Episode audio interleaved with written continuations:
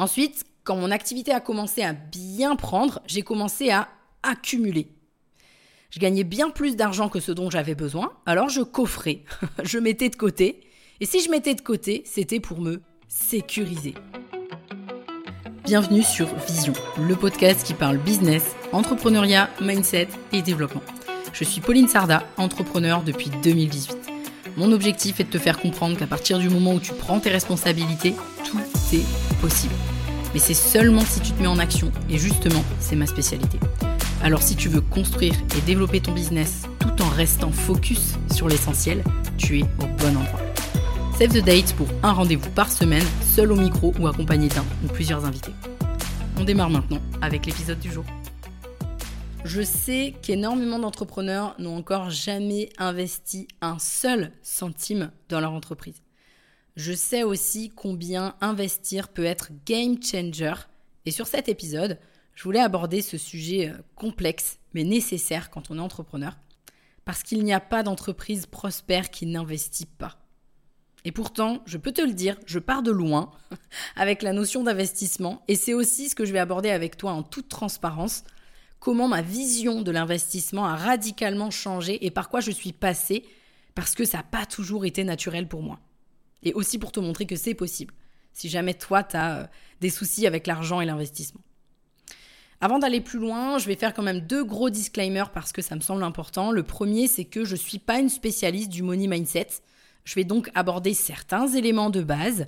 Mais pour aller plus loin sur le sujet, je te recommande euh, euh, tout simplement d'aller vers un pro qui s'appelle Christian Junot et de lire, pourquoi pas, son livre Ce que l'argent dit de vous.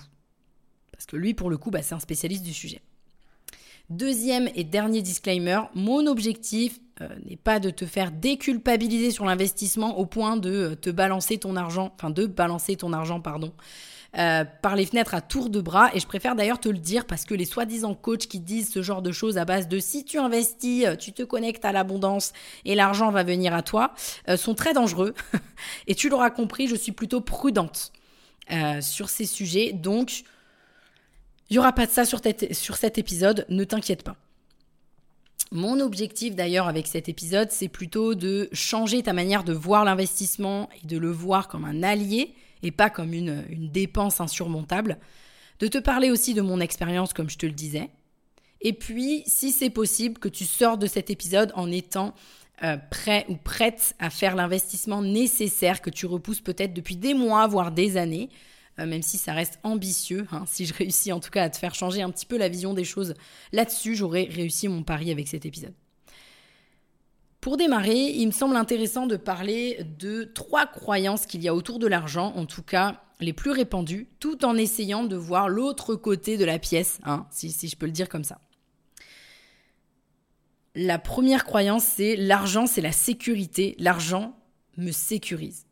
Typiquement, si tu as le besoin de coffrer beaucoup d'argent, si tu as la sensation qu'il faut avoir un montant fixe minimal sur ton compte pour te sentir en sécurité, pour te sentir serein, pour te sentir sereine, il y a de fortes chances que tu sois touché par euh, cette croyance et elle a un impact sur les investissements qui pourraient te faire avancer et que tu ne fais pas justement par exemple. Autre croyance assez répandue, l'argent c'est sale ou euh, l'argent c'est mal. C'est une croyance hyper répandu qu'on peut mettre aussi avec euh, les riches sont des profiteurs ou euh, les riches sont forcément des personnes malhonnêtes. Et indirectement, si tu es touché par cette croyance consciemment ou encore, en tout cas c'est encore le cas maintenant, inconsciemment, elle a un impact hyper néfaste sur tes possibilités et sur la réalisation de tes ambitions. Parce que tu peux ressentir un sentiment de culpabilité ou de honte si tu gagnes trop d'argent, par exemple. Tu peux aussi limiter tes opportunités parce que en associant l'argent à quelque chose de négatif, bah, tu freines sans le savoir ce qui pourra justement améliorer ta vie, ton business, tes projets. Tu peux aussi avoir une attitude de privation en restreignant finalement tes investissements. Et donc tout ça, bah, ça a un impact hein, sur ta manière d'investir, d'utiliser ton argent, et donc sur tes résultats qui ne viennent peut-être pas ou que tu n'arrives pas à atteindre pleinement. Et dernière croyance que je voulais aborder, c'est l'argent, c'est le conflit. L'argent, c'est le nerf de la guerre. le fameux proverbe, la fameuse citation. Forcément, si tu penses que l'argent est responsable des conflits, tu vas faire en sorte d'éviter les conflits. Et donc, qu'est-ce que tu vas faire en voulant les éviter? Bah, Te restreindre à ne pas en garder beaucoup ou te restreindre à ne pas en utiliser beaucoup ou à tout dilapider pour ne pas en avoir beaucoup et donc te prémunir des conflits potentiels euh, que tu mets derrière tout ça. Tu l'as compris, toutes ces croyances, que tu sois touché euh, par une ou plusieurs, ne t'aident pas du tout à investir dans ton entreprise. Et donc la première chose à faire pour changer ta façon de voir l'investissement et de voir l'argent, c'est de sonder ta croyance forte et le plafond de verre qu'elle génère. Parce qu'en restant dans cette situation, qu'est-ce que ça vient conforter? En continuant d'agir finalement comme tu agis jusqu'ici avec l'argent, avec l'investissement. Et au contraire, si tu pètes cette croyance, qu'est-ce que ça viendrait générer de mauvais, mais aussi qu'est-ce que ça pourrait générer de bien? Alors bien sûr, là, c'est une ouverture que je te fais sur le sujet, mais je te recommande encore une fois, hein, vraiment, de pourquoi pas prendre le livre de Christian Junot si tu veux travailler dessus. Deuxième chose que tu peux faire, c'est de commencer à véritablement considérer l'investissement comme un levier de croissance. Investir, c'est une opportunité d'accélérer la croissance de ton entreprise. Hein. Et toutes les personnes qui sont passées par là te le diront, qui sont passées par l'investissement. Au lieu de le percevoir comme une dépense, considère-le comme un investissement sur toi et ton business. Imagine ce que ça peut te rapporter. Tu imagine par exemple les résultats que tu as maintenant. Et si tu investissais, qu'est-ce que ça donnerait? Par exemple, j'ai remarqué que souvent notre capacité d'investissement était proportionnelle à l'échelle de la croyance qu'on a en nous ou en notre projet. Pour te rendre compte de ça ou pas, hein, je vais te poser trois questions. Si tu étais un client potentiel, est-ce que tu miserais sur toi? Est-ce que tu investirais sur toi pour avoir les résultats que tu attends? Si tu n'investis pas, est-ce qu'on peut dire que tu ne crois pas suffisamment en ton projet? Et si au contraire tu y crois, tu sais qu'il a de la valeur pour les autres et qu'il peut apporter beaucoup et que tu peux y arriver, qu'est-ce qui t'empêche vraiment d'investir pour donner un coup de booster à ton objectif? Petite anecdote là-dessus, les investisseurs, ils investissent en général euh, dans les entreprises où les entrepreneurs investissent parce qu'ils savent que l'entrepreneur croit en son projet. C'est une preuve de croyance envers son projet.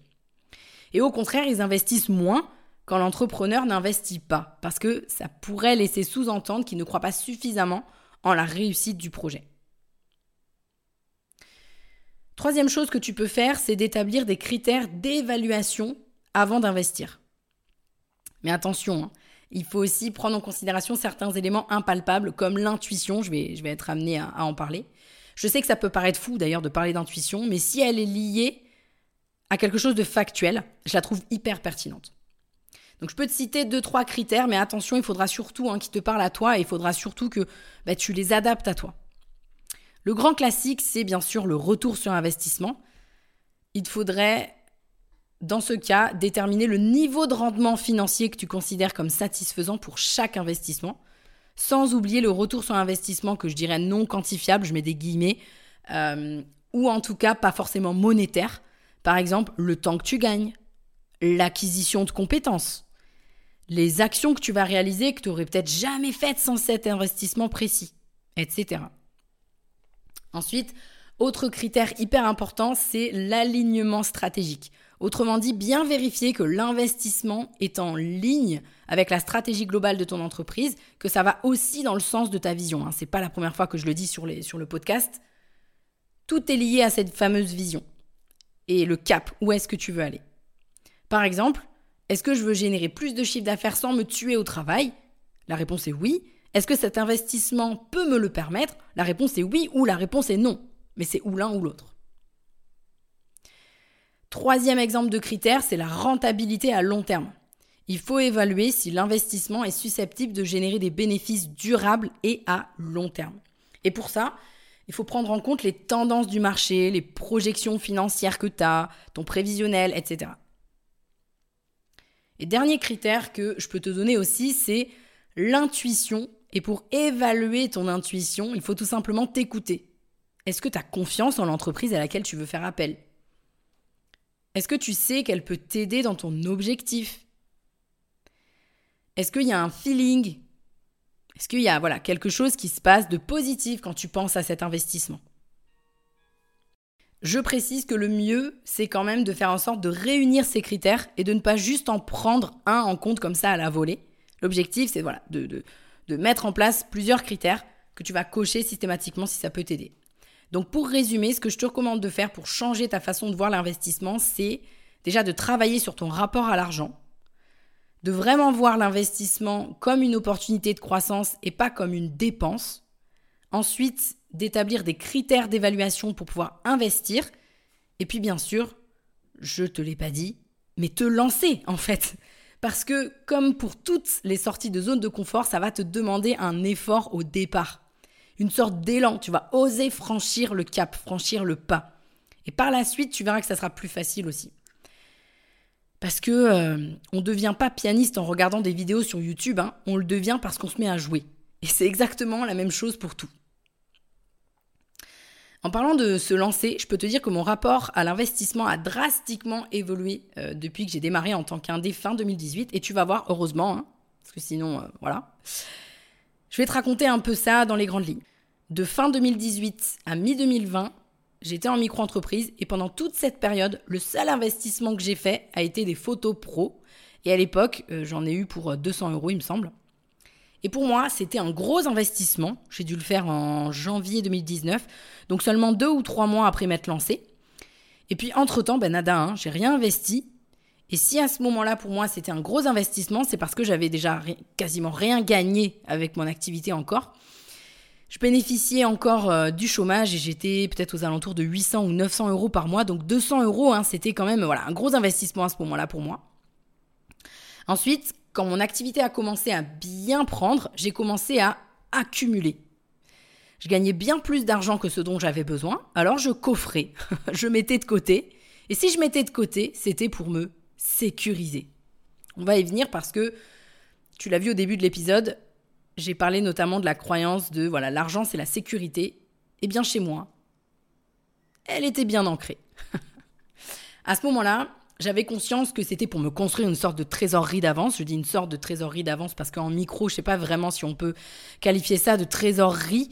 Euh, c'en est une, mais pas tout à fait. Mais bref, je m'étais dit que voilà, ce serait bien si j'avais au moins 20 000 euros de côté sur un livret A ou sur autre chose. Et voilà, j'étais partie avec cet objectif-là. Et puis est venu le moment où je suis passée en société. Donc ça, c'était euh, mi-2020. Je suis passée en société à ce moment-là parce que j'avais besoin justement d'investir et que la micro-entreprise n'était pas hyper intéressante pour ça. Et pour le coup, ça participait à, à ne pas me faire investir. Et puis je me suis dit, ok, maintenant que tu es en société, voilà, une fois que je suis passée en société, ce serait bien que tu arrives à construire une trésorerie disponible d'au moins 30 000 euros. Voilà, me demande pas pourquoi euh, c'était 30 000. Pour moi, c'était 30 000 parce que voilà, c'était euh, le montant dans ma tête qui me sécurisait. Et quelques mois plus tard, ben voilà, j'étais à 30 000. Donc euh, c'était cool. J'aurais pu m'arrêter là. et c'est là le, problème. Alors, c'est un problème et à la fois pas un problème, mais si, parce que tu vas voir, même si j'avais de l'argent, ben, j'investissais pas. Et puis, comme ça me suffisait pas, justement, assez rapidement, je suis allée au-dessus de 30 000. 40 000 euros de trésorerie, 50 000 euros, 60 000 euros, 70 000 euros. Je précise tout en continuant de me payer, évidemment, hein, euh, d'investir un petit peu, mais à petite dose jusqu'à arriver à 100 000 euros, à plus 100 000 euros de trésorerie. Sauf que, il y a un moment dans le développement de l'entreprise où je me suis sentie dans une insécurité gigantesque par rapport à des actions que je devais poser, des choses que je voulais dire, euh, que je voulais faire, pardon. Alors qu'à ce moment-là, j'avais, comme je te le disais, plus de 100 000 euros de trésorerie. Donc en fait, euh, on peut se dire, ouais, c'est bon, euh, à l'aise, quoi. Et c'est là que j'ai identifié le problème. Parce que je me suis dit, mais comment j'avais pu arriver à mettre en place un système censé me mettre plus en sécurité qui me fasse quand même me sentir en insécurité? Alors je ne vais pas rentrer dans les détails, mais je me suis fait coacher sur la question à ce moment-là parce que mon problème était évidemment bien plus profond que ça. Ce que ça sous-entendait, et c'est souvent le cas sur cette croyance-là, c'est que en fait, j'allais chercher la sécurité dans quelque chose d'extérieur parce que à l'intérieur de moi, je ne me sentais pas en sécurité. Maintenant, faut quand même savoir qu'avant de me rendre compte de ça, j'avais quand même réussi à faire un gros investissement, précisément 25 000 euros hors taxe, mais clairement, euh, j'en ai pas dormi hein, pendant plusieurs jours quand j'ai pris cette décision-là. Ça m'a mis euh, très mal à l'aise. Et pourtant, je ne regretterai jamais cet investissement parce qu'il a été game changer pour moi. Mais j'ai dû sortir de ma zone de confort, ce dont je te parlais juste avant, et prendre cette décision qui n'était pas simple pour moi, mais que je savais nécessaire. Et probablement qu'il faudra que toi aussi tu en passes par là pour ton premier peut-être gros investissement aussi. Ce qu'il faut retenir de mon retour d'expérience que je voulais te partager, c'est qu'investir, un peu comme la prise de décision, c'est une sorte de muscle que tu vas travailler tous les jours. Plus tu vas investir, plus tu vas aussi te faire confiance. Et c'est aussi une nécessité hein, de toute manière quand on est entrepreneur. Parce que dis-toi que tu ne pourras pas continuer de construire le business que tu as envie de construire en investissant dans rien, en prenant toujours la version gratuite euh, de, l'outil, en prenant, voilà, là c'est des petits investissements, mais tout est investissement. Et il y a une phrase que j'aime bien, je ne sais pas si elle va te parler, alors je ne sais pas du tout de qui elle vient. Investis à hauteur des résultats que tu veux. Si tu investis petit, alors tu auras les résultats qui vont avec. Si tu investis grand, alors tu auras aussi les résultats qui vont avec. Alors bien sûr, hein, je préfère le préciser parce que c'est important. Investir petit et investir grand, ça dépend de ta situation de départ. Hein. Euh, je te dis pas d'investir 25 000 euros si euh, tu les as euh, jamais générés avec ta boîte. Hein. C'est pas ce que je suis en train de te dire. Même si je ne serais pas si catégorique que ça non plus, parce que bah, il y a plein de boîtes qui font des crédits, etc. pour pouvoir se financer. Mais là, c'est pas le sujet. Tu as compris ce que je voulais te dire ne pas faire n'importe quoi avec ton argent. Mais en gros, euh, j'aime beaucoup cette phrase parce qu'elle sous-entend que euh, tu auras les résultats de euh, la hauteur que tu as su mettre pour investir. On arrive à la fin de cet épisode et j'aimerais te poser une question comme à mon habitude. C'est quoi cet investissement que tu sais game changer pour ton business que tu ne fais pas? Et si tu prenais cette décision, eh bien qu'est-ce que ça changerait? Je te laisse là-dessus. J'espère que cet épisode t'a plu, t'a apporté des éléments sur l'argent, sur la notion d'investissement, et surtout que ça t'aidera à investir, à avoir ce courage aussi au départ d'investir, et surtout qui participera euh, au grand résultat que tu as envie d'atteindre. Et je te dis à très vite dans le prochain épisode. Bye bye.